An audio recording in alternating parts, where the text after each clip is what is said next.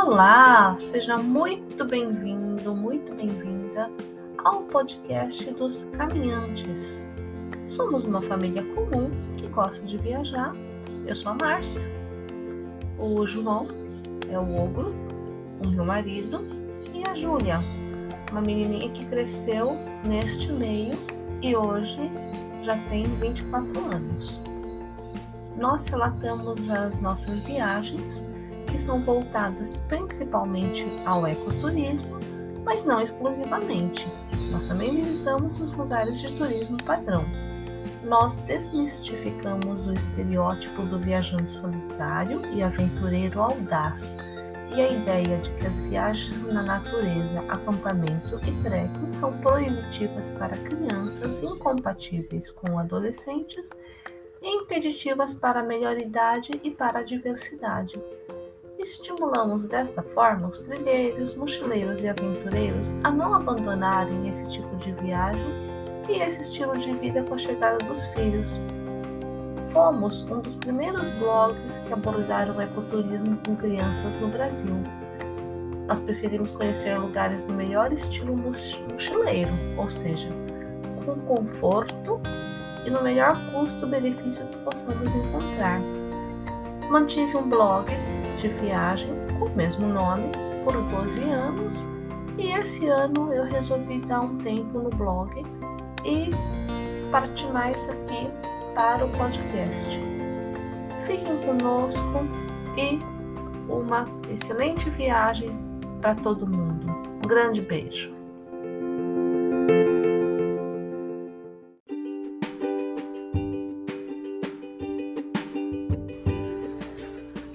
Olá, bem-vindo de volta para mais um episódio do podcast dos caminhantes. Hoje eu vou falar para vocês é, a parte técnica, né, a teoria dos lençóis maranhenses, porque a gente fez a viagem, é, eu comentei é, é uma introduçãozinha que eu tô dando, uma satisfação que eu tô dando aqui para vocês. Mas o que, que eu fiz? Eu coloquei o, o, o, depoimento mesmo do dia a dia via. É, gravei no celular. Eu sei que ficou, não deve ter ficado lá, grande coisa, não ficou muito bom. Mas para quê? Para não perder a autenticidade do negócio, para não esquecer os detalhes. E foi um formato que eu tô testando aí para ver como é que funciona, inclusive para mim, né? Se dá menos trabalho. Mas é, ouvindo novamente os relatos, eu, para mim, faltou a parte da teoria, né? Essa parte técnica para dar contextualização de todo lugar, tal. E, e aí eu decidi colocar um episódio anterior, antecipando é, toda a experiência, a parte técnica mesmo da coisa. E é sobre isso que eu vou falar agora, tá? Se você não quiser saber, se quer dar uma busca na internet, você dá. Mas eu tô trazendo isso aqui pra, pra mim faz falta, tá bom? É, todos os links que eu colocar ou alguma coisa a mais que eu for falar, eu vou colocar o link no corpo do podcast, tá?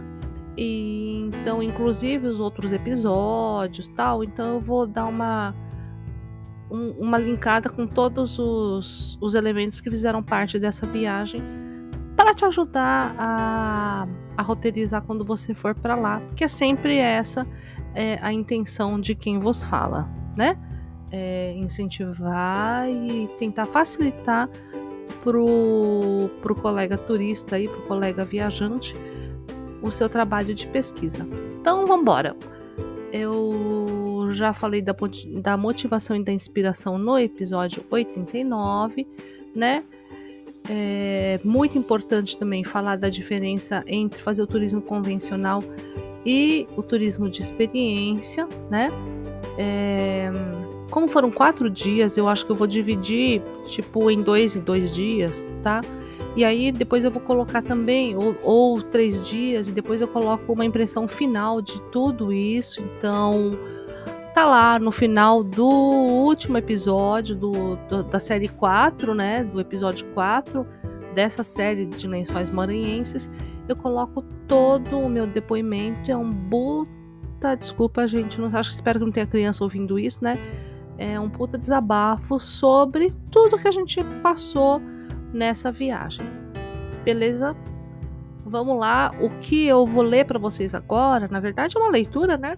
É, eu tirei do ICMBio, né? Nada mais justo e mais autêntico do que tirar a fonte a César o que é de César, certo? Vamos lá. Também vou deixar o link no corpo do podcast, tá bom? O Parque Nacional dos Lençóis Maranhenses, localizado no litoral oriental do estado do Maranhão, é o principal destino indutor do turismo no estado. Está inserido no Cerrado, mas apresenta forte influência da Caatinga e da Amazônia, sendo encontradas espécies comuns destes três biomas. Em seus 155 mil hectares, abriga ecossistemas diversos e frágeis, como a restinga, o manguezal e um campo de dunas, que ocupa dois terços da área total da unidade, sendo o principal atrativo do Parque Nacional devido às lagoas interdunares que se formam no período chuvoso da região. O parque está inserido em três municípios maranhenses, que dispõem de estrutura para recepção e condução de visitantes: Barreirinha, Santo Amaro e Primeira Cruz. Quando ir? O litoral oriental do Maranhão possui, duas estações características ao longo do ano: a chuvosa, de fevereiro a maio, e a seca, de junho a janeiro. Após a estação chuvosa, o Parque Nacional dos Lençóis Maranhenses apresenta seu mais belo cenário, pois as lagoas interdunares estão cheias. Conforme o período seco avança, as lagoas secam pouco a pouco, chegando em novembro com nível bem baixo. Mas é bom deixar claro que tudo isso depende do regime de chuva do ano, portanto, é sempre bom buscar informações com a administração do Parque Nacional ou com o receptivo local. O melhor período para visitar o Parque Nacional dos Lençóis Maranhenses vai de maio a setembro, mas a unidade está aberta o ano inteiro, de segunda a sexta, das 8 às 18. Agora vamos falar do nível das lagoas. No auge do verão, como é chamado o período de estiagem, que vai de junho a janeiro, as lagoas e rios temporários estão secos ou com nível baixo de água. As lagoas dão lugar às pastagens e várzeas que se formam em cima do solo úmido, que era o leito da lagoa. Neste período, a recreação na água é possível apenas nas lagoas perenes, como a Lagoa do Peixe e a Lagoa da Esperança. Como chegar? Os aeroportos com voos comerciais mais próximos são os de São Luís e Parnaíba, no Piauí. As principais cidades que dão acesso ao Parque Nacional são Barreirinhas e Santo Amaro do Maranhão, mas também há acesso por Humberto de Campos e Primeira Cruz. Cruz.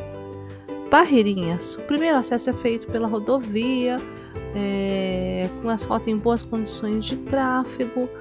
Cidade possui estrutura para hospedagem e alimentação e várias agências de turismo proporcionam passeios para o Parque Nacional e outros atrativos, como passeio de lancha para a foz do rio Preguiça e o Boiacross no rio Formiga.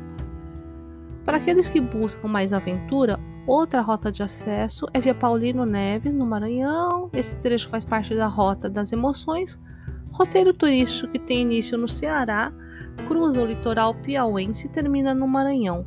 Nessa rota é possível visitar três unidades de conservação federais: Parque Nacional da Jericoacoara, Área de Proteção Ambiental do DER, Delta do Parnaíba e o Parque Nacional dos Lençóis Maranhenses. O acesso ao Parque Nacional dos Lençóis Maranhenses a partir de Barreirinhas começa com a travessia do Rio Preguiças de Balsas. Daí em diante, apenas veículos com tração 4x4 equipados com snorkel seguem viagem. Santo Amaro. Para chegar em Santo Amaro é necessário percorrer a rodovia MA 402, que é a mesma de Barreirinhas, né? A cidade possui pousadas e restaurantes e fica a menos de 2 quilômetros do Parque Nacional dos Lençóis Maranhenses, que podem ser acessados a pé ou em veículos tracionados. Vamos lá, agora a gente vai falar que eu não sabia que tinha esse nome da Zona Primitiva, que é quem? Os oásis, gente. Aqui a gente vai falar de Queimada dos Britos e Baixa Grande. Localizadas no interior do campo de dunas do Parque Nacional dos Lençóis Maranhenses, essas duas manchas de vegetação de restinga são verdadeiros oásis e um perfeito abrigo para pernoite para aqueles que buscam realizar o trekking da travessia do parque. De acordo com o zoneamento do Parque Nacional, essas regiões são a zona primitiva, onde a visitação só pode ocorrer em níveis de mínimo impacto Desta forma, é proibido a realização de passeios turísticos ou visitar a localidade em veículos motorizados de qualquer natureza.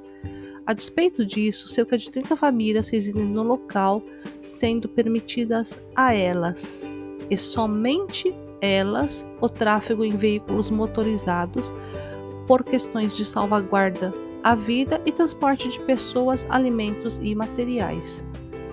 É sem dúvida o melhor atrativo da unidade. As caminhadas que chegam a durar cinco dias são realizadas pelas praias e pelas dunas, com banhos nas lagoas para refrescar. As pernoites são realizadas nas comunidades, sendo uma ótima experiência de interação com a população tradicional. Os oásis apresentam a maior diversidade em vegetação e aves do Parque Nacional e possuem lagoas balneáveis durante boa parte do ano, tanto no seu interior como no campo de dunas. É obrigatória a contração de condutor de visitante para realizar a travessia, uma vez que você terá acesso à zona primitiva da unidade. É muito fácil se perder no campo de dunas, em boa parte do caminho não há cobertura de celular e muitos lugares chegam a ficar dias sem a passagem de pessoas. Você é responsável pela sua segurança. Não se aventure a realizar a travessia do Parque Nacional se não tiver certeza de ter todas as condições físicas necessárias. Agora é, é o que eu li e aí o meu pitaco. Por isso que nós optamos por fazer a travessia a pé, né? É, teve nuances, teve outros meios de travessia que eu vou contar nos episódios de que eu estou descrevendo não o roteiro, mas do que a gente fez mesmo, da experiência em si, né? É, eu acho que assim vale muito, muito a pena. É, é pouco eu, eu, falar do que a gente passou, mas assim a sensação que eu tenho cada vez que eu lembro daquele lugar é como um sonho.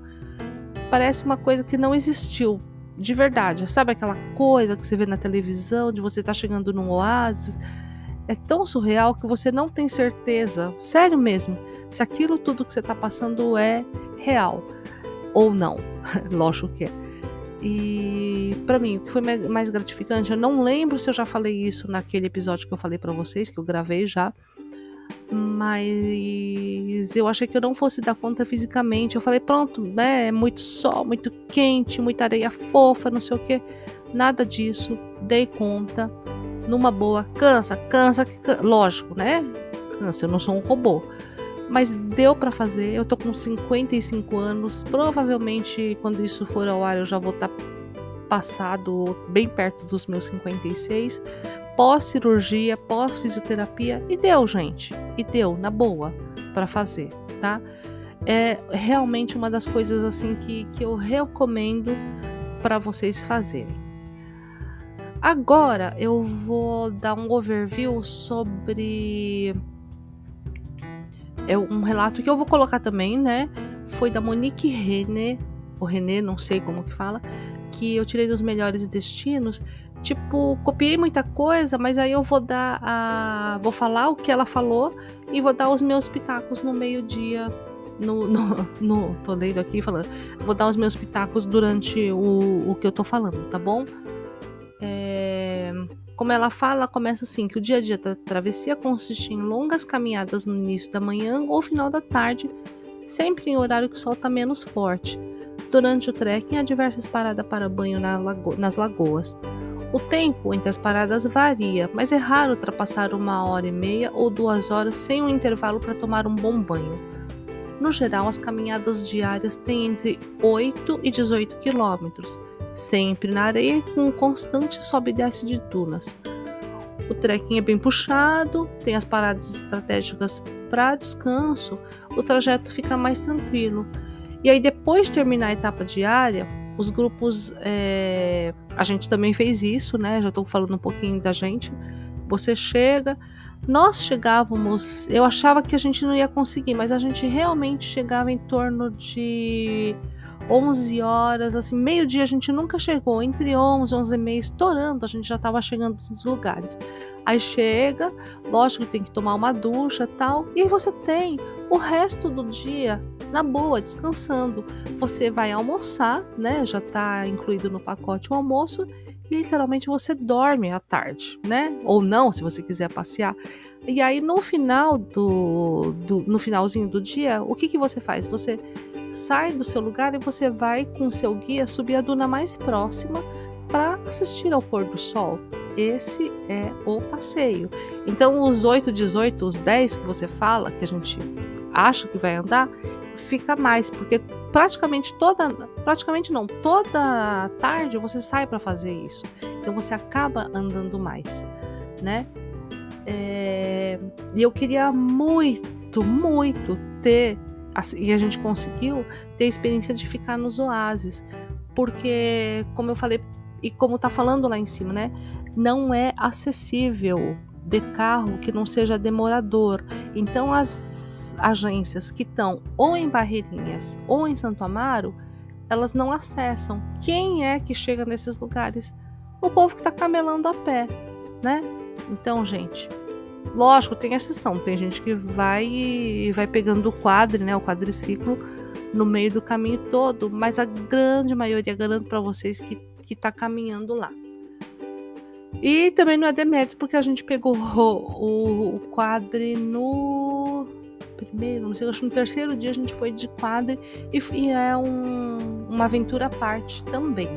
Recomendo também tudo isso.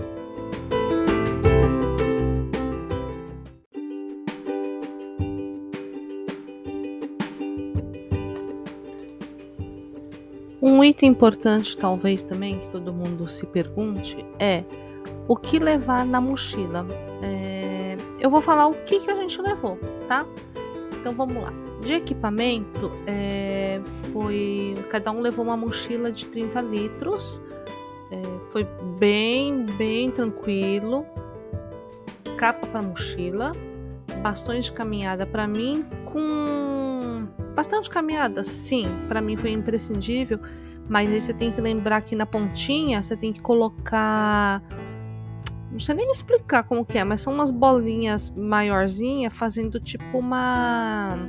Ela forma uma barreirinha, né? Porque se for só naquele, nessa parte de fincar, como em terra normal, aí você não consegue caminhar. Então tem que ter esse aparatozinho.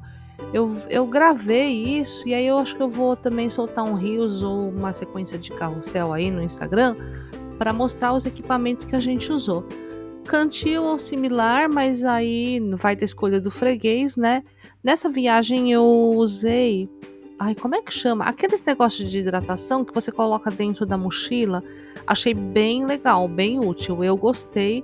Tava com o negócio aqui em casa há, sei lá, cinco anos e nunca tinha usado. E eu achei bem útil. A gente levou dois, um acabou furando, e aí o João usou o cantil normal e eu fui com esse cantil de hidratação interno, tá? Vestuário.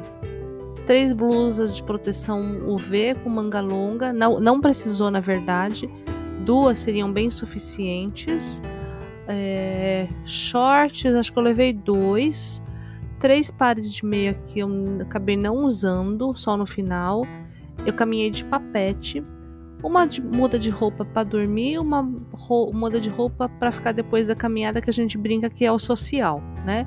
Roupas íntimas, toalhas com secagem rápida, aquelas técnicas: chinelo, óculos escuros, chapéu ou boné, tá?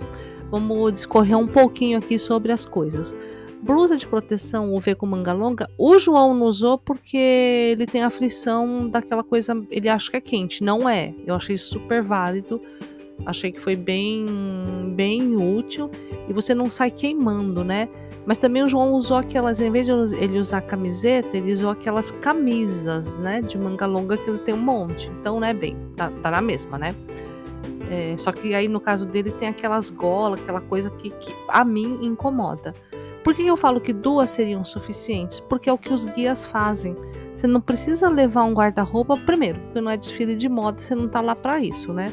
Segundo, você vai carregar tudo isso, né? Lembre-se, você vai ficar carregando esse troço durante cinco dias na areia fofa, que não é, né, gente, na verdade. Então não tem necessidade. Eu aprendi isso com o Seba, o nosso guia. Ele saía com aquela roupa todo dia, de manhã, mas ele chegava, assim que ele chegava, a gente se banha, né? Como eles falam, você toma uma ducha, um banho e você lava essa sua roupa. Passa uma água, não precisa lavar, né? Passa uma água. No final do dia tá seco aquilo lá, certeza, gente. Então você não precisa. Leva uma muda de roupa é, para dormir, um pijaminha, né? Não dá para levar um baby doll, né, gente? Uma camisola, né? No caso de nós mulheres, porque você vai dormir ah, é, preciso falar isso. Você vai dormir em rede no coletivo. Então não dá para você ficar dormindo, você não sabe como é que você fica depois que você dorme, certo? Então, short camiseta, gente, não mais do que isso, tá de bom tamanho para dormir. E uma mudinha de roupa para você ficar depois que você tomou seu banho, você almoçou, você vai tirar um cochilinho, fica com uma outra roupinha que a gente brinca de social, né? é, toalha de secagem rápida é aquelas que, né, não vou falar nome, mas vocês sabem qual que é. No nosso caso, como a gente é bem pequeno, eu não levei aquelas toalhas tamanho toalha de banho, uma toalha de rosto foi absolutamente suficiente para isso. É, menor, menos peso, secagem mais rápida, né?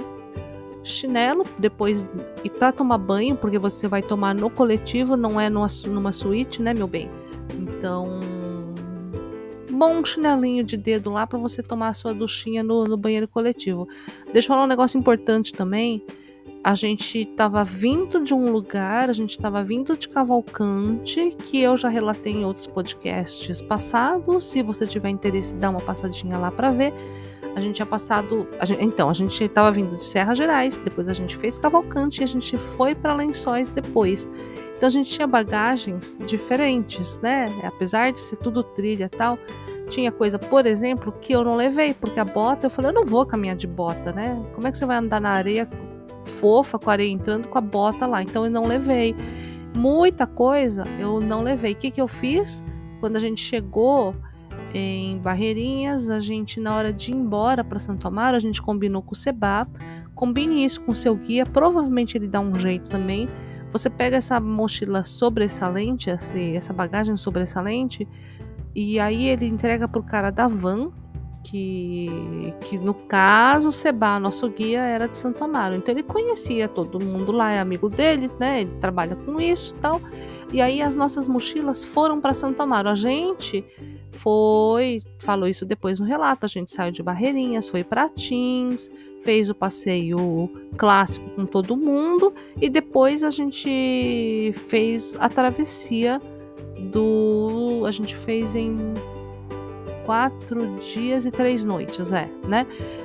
A nossa mochila foi para lá. Quando a gente chegou em Santo Amaro, o Seba deixou a gente na pousada e ele foi lá no centro buscar é, lá onde ficam as vans, ele foi resgatar a nossa mochila. Então dá muito bem para você fazer isso. Fica a dica aí, tá? É... Capa para mochila eu coloquei porque lá no equipamento que eu falei, né, essencial. Acho que eu vou deixar essa listinha inclusive no corpo do podcast que talvez fica um checklist bom para você dar uma olhadinha também. Porque tudo que você carregar para lençóis maranhenses vai ficar com areia. Você vai ter areia enfiado até no seu olho, para não falar outra coisa, né? Que né, é público esse negócio aqui. É, e você vai ficar tirando areia de você, que você, de onde você nem sabia que existia vãos, entendeu? Então tudo que teve contato com areia de lençóis maranhenses vai ficar com você por um bom tempo, então, a capa para mochila protege de certa forma isso daí, tá bom? Uh, deixa eu ver. Eu falei para vocês que eu caminhei de papete, mas a papete me machucou sim no final do dia. No final do dia, no final da caminhada. Tenho, eu acho que eu coloquei algumas fotinhos lá. Eu já tava com band-aid, e aí no último dia eu tava com papete meia, tá? os locais acabam usando muito chinelo. O Seba caminhou o tempo inteiro de chinelo ou descalço. O João arrebentou a papete no meio do caminho. Depois ele arrebentou o chinelo assim, ficou num, por um fiozinho. Não sei nem como é que aquele troço lá não arrebentou. E ele terminou a caminhada de chinelo. Óculos escuro eu acho bem interessante. Eu que, que não tenho é, fotossensibilidade, para mim eu fico muito de boa, mas para quem tem um pouquinho, é muito claro, muito sol. Eu acho bem, bem legal você se precaver com, com óculos escuro, tá? E eu coloquei chapéu boné, obviamente por causa do sol inclemente. But eu tenho que falar uma coisa. Eu até comprei um chapéu bacanudo, tal, lá em Cavalcante, achei legal aqueles não tipo, como é que chama? Não é safari, Saara, gente, sei lá. Tipo, tem um nome engraçado, aventureiro. Não lembro, não lembro o nome agora. Mas enfim, não é desse jeito. Eu comprei um de uma aba grandona tal. Desisti no meio do caminho, gente, porque o vento levava aquilo embora. Aí eu tinha tipo aqueles cordãozinhos, sabe? Que, que coloca no, no boné é, no, no, chapéu, no caso, mas aí eu era enforcada a cada minuto, porque aquele negócio, né, o vento arrancava, e aí eu sofri enforcamento a cada cinco minutos, desisti, coloquei o bonezinho, o chapéuzinho na mochila e saí com, com a cara na. Com a cabeça ao vento mesmo, meus longos cabelos ao vento, foi assim que a gente fez. Tá, vamos lá.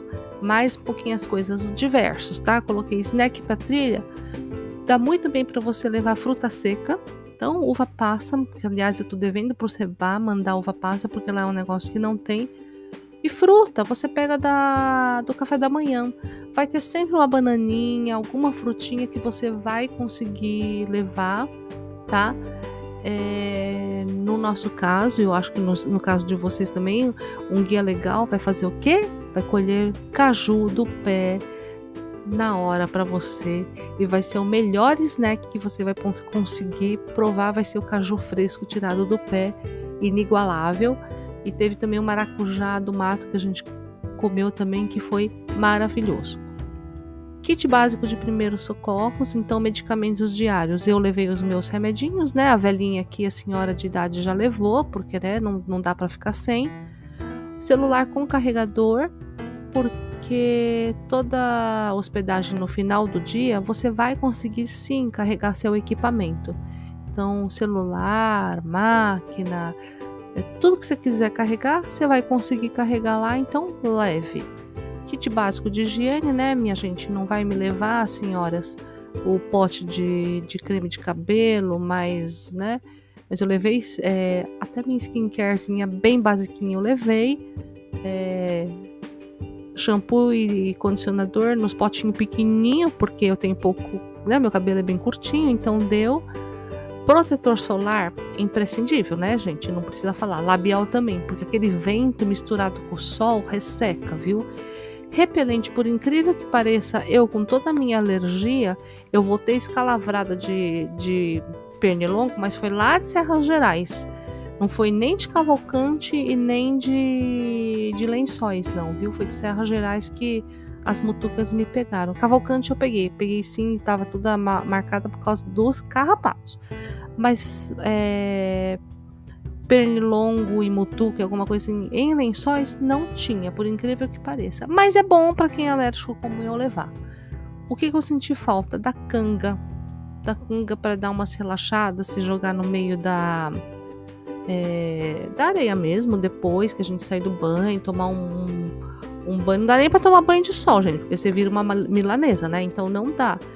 É, também, ah, para dormir também, você não precisa, para quem tem um certo assim, pra gente não teve problema, você vai dormir na rede, todo lugar oferece para você um lençol, é o suficiente para você dormir à noite, é, é o que te cobre.